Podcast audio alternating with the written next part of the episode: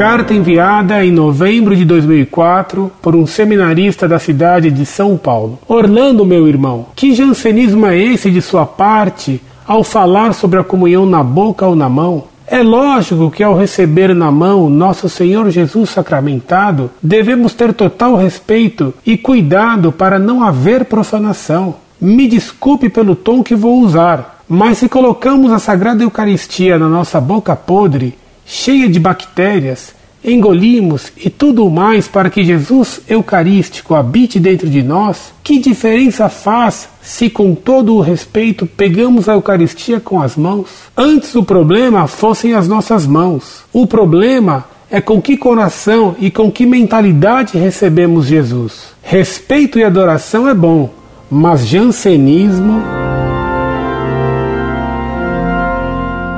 Prezado seminarista, salve Maria. Que bom que você conhece o que foi o jansenismo. Isso é bem raro hoje em dia. Então você deve saber que o jansenismo defendia reformas litúrgicas muito parecidas com as atuais. E se você quer a comprovação disso, leia o que diz o modernista padre Louis Boyer sobre o jansenismo e a liturgia. Ele que até cita uma missa bem moderninha de um padre jansenista de Arnies no século XVIII, está no site Montfort o original está em francês. Ou será que seu conhecimento de história é tão bom quanto o de lógica e de teologia? A língua, meu caro, é o trono da verdade. E Cristo é a verdade, o Verbo de Deus encarnado. Nada melhor então do que receber o corpo de Cristo sobre a língua. Quanto à expressão boca podre que você usa, ela é bem grosseira especialmente na boca de alguém que vai ser sacerdote. Controle-se, meu caro. Controle suas palavras e sua língua, porque você vai ter que usá-la em persona Christi. Tenho, porém, que dar-lhe razão num ponto. Concordo inteiramente com você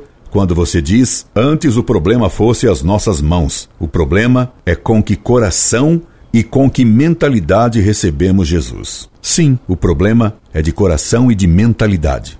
Que Deus o ilumine e lhe abra os olhos quanto ao seu coração e à sua mentalidade. Incorde Jesus Semper, Orlando Fedeli.